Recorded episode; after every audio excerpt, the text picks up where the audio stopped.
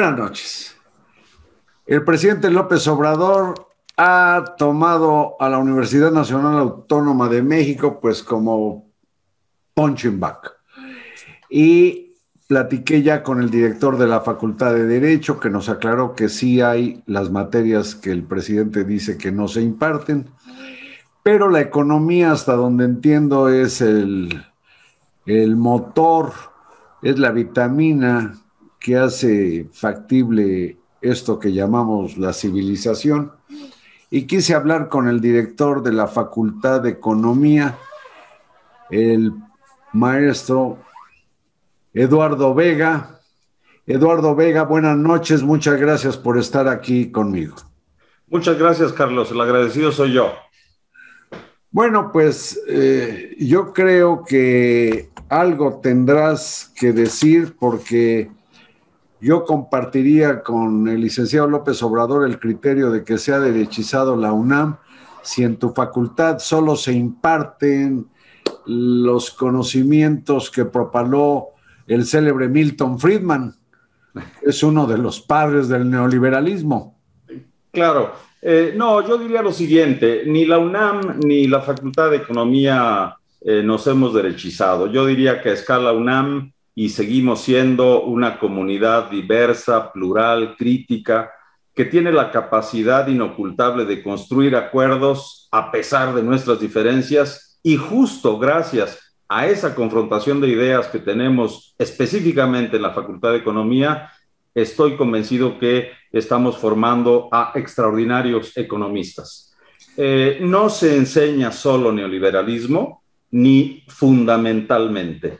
Eh, hay corrientes de pensamiento diversas y desde aproximaciones del marxismo, del post-keynesianismo, del neo-keynesianismo, del institucionalismo, de muchas otras orientaciones, incluso estructuralismo inspirado en contribuciones de la CEPAL, formamos a nuestros economistas eh, y nunca con un énfasis de pensamiento único. No, no sucede. yo creo que, que es cierto lo que dices porque tengo entendido que inclusive eh, pues la facultad y sus investigadores, sus académicos tienen una relación, diría yo, ah, amable, si no es que hasta de colaboración, con instancias del gobierno federal, el gobierno de Andrés Manuel López Obrador, o de esto, si no es cierto, por favor, acláramelo.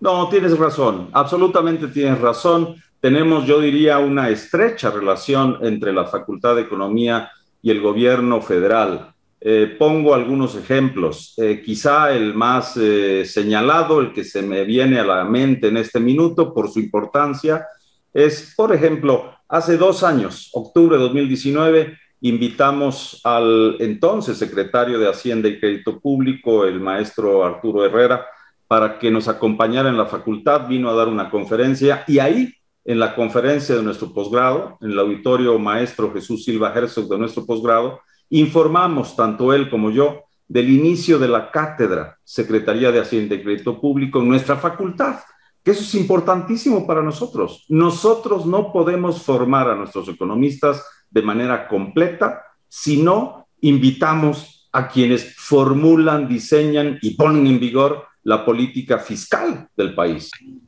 Pero Eduardo Vega, el presidente López Obrador dice que la Universidad Nacional jamás condenó, eh, dice, por ejemplo, la privatización de algunas eh, instituciones y por eso él piensa que, que, ha sido pasiva la universidad. Creo que le correspondería a la Facultad de Economía hacer señalamientos sí, Claro, no, y para fortuna nuestra tenemos eh, memoria como testigos eh, documentables, muchísimos libros y con periodicidad estricta nuestras principales revistas de la facultad están allí para darnos cuenta de la crítica documentada, de la propuesta de política alternativa cuando estaba en sus mejores años, en sus mejores momentos, las políticas así denominadas neoliberales. No, la Facultad de Economía ha sido muy crítica, muy propositiva, tiene eh, propuestas específicas de política económica, de carácter fiscal, para que sea pues una política tributaria progresiva, una política de gasto productiva, que diseñe política industrial para mejorar el desarrollo económico y territorial del país, que no tenemos lamentablemente aún una política industrial robusta, sistemática, basada en estas orientaciones de política fiscal progresiva y productiva. Y así como afirmas que hay, eh, pues me imagino, artículos, libros criticando eso que le dice en el periodo neoliberal, la facultad de, o de la Facultad de Economía han surgido críticas a la orientación de las políticas públicas de López Obradorismo? Bueno, sí, también, claro. A ver, eh, antes, antes de que el actual presidente de la República llegara al poder, eh, por supuesto que muchísimas y muchísimos profesores de nuestra facultad señalaban las debilidades de la política vigente en periodos anteriores y recomendando cuáles debieran ser los énfasis de política económica y política pública. Y una vez que se llega al poder, eh, eh, encabezado, claro, por el presidente actual, también se han señalado que la política de austeridad no es la mejor política económica. Y eso lo dicen eh, premios Nobel y lo decimos también muchos profesores de la Facultad de Economía de la UNAM.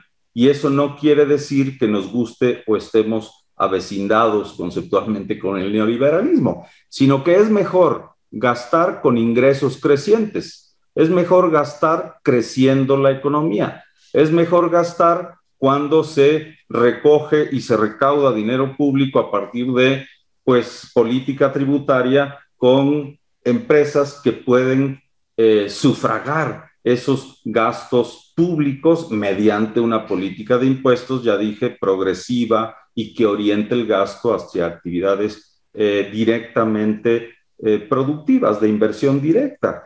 Hace 10, 11 años, creo que 10, Eduardo Vega, director de la Facultad de Economía, era el secretario general de esta misma institución cuando el licenciado López Obrador acudió al auditorio Narciso Basols para presentar. Entiendo que junto con Carlos Tello, Rolando Cordera y el también admirado Armando Bartra, eh, uno de sus libros. Así es. Y entiendo que entonces inclusive estuvo, eh, no sé de qué manera habrá participado el doctor José Narro, al asesor rector de la UNAM. Sí, ese es un... Que también al doctor Narro y hasta al doctor Graue le han tocado algunos raspones de la crítica que hace o que está haciendo el presidente. Esa visita que refieres es muy importante y muy señera para la discusión actual. La UNAM no se ha derechizado. La UNAM en ese momento, que era el año 2011, el director de entonces era el doctor Leonardo Lomelí, hoy secretario general de la UNAM. En efecto, tienes razón, yo fungía como secretario general de la facultad y la invitación que le hicimos directamente al entonces licenciado eh, Andrés Manuel López Obrador eh, era ya candidato, aunque la, digamos, la formalidad jurídica del proceso electoral no había iniciado, pero ya era la candidatura visible de ese año, en esos tiempos. Y entonces invitamos al profesor Andrés Manuel, eh, al, al licenciado Andrés Manuel López Obrador para presentar su libro. Y dos de nuestros profesores eméritos lo comentaron. Carlos Tello, Rolando Cordera y también Armando Bartra. Y estuvo nutridísimo el auditorio. Tuvimos una conversación abierta, duradera, con auditorio repleto y el entonces rector, tienes razón, José Narro, ni ninguna otra autoridad universitaria nos obstruyó, objetó, criticó, ni antes ni después de esa invitación que se le hizo a el actual presidente de la República en el 2011 para decirnos no lo inviten o después de invitado, oigan, ¿cómo se les ocurre? No, no, no, al contrario, yo creo que eso es una expresión de la UNAM, en donde hay libertad y pluralidad. A la universidad han acudido personajes hasta donde puedo dar testimonio de distintas corrientes. No sé si de todas las que hay en el mundo, pero cuando menos de las principales. Así es. Políticas e ideológicas de México. Y hacia el interior de la universidad, el presidente dijo, eh, en estos días ha dicho, creo que esta mañana, que se requiere una transformación de la universidad. No sé si le corresponda a él, tomando en cuenta la autonomía universitaria, pero ¿qué piensas de esto? Nos queda menos de un minuto de que haya un movimiento universitario de transformación. Bueno, cualquier proceso renovador o transformador será bienvenido. Hay que eh, tomar en consideración que conviene que en apego a la fracción 7, artículo tercero de la Constitución, que nos otorga la autonomía universitaria, debamos ser los universitarios, las universitarias quienes discutamos y arreglemos la UNAM si es que hay algunas regiones de la misma. Yo creo que sí, que sí, hay que actualizarnos siempre. Pero en cualquier caso, creo que está descartada la posibilidad de que en la Universidad Nacional Autónoma de México se imponga un pensamiento único, ¿no? No, no, no, no.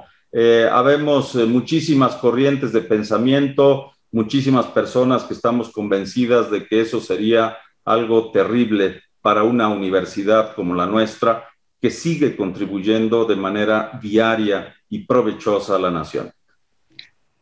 Eduardo Vega, director de la Facultad de Economía, te agradezco mucho esta conversación. No, el agradecido soy yo, Carlos. Muy amable por la invitación. Pues muchas gracias. Y a ustedes, donde quiera que nos hayan visto, gracias y buenas noches.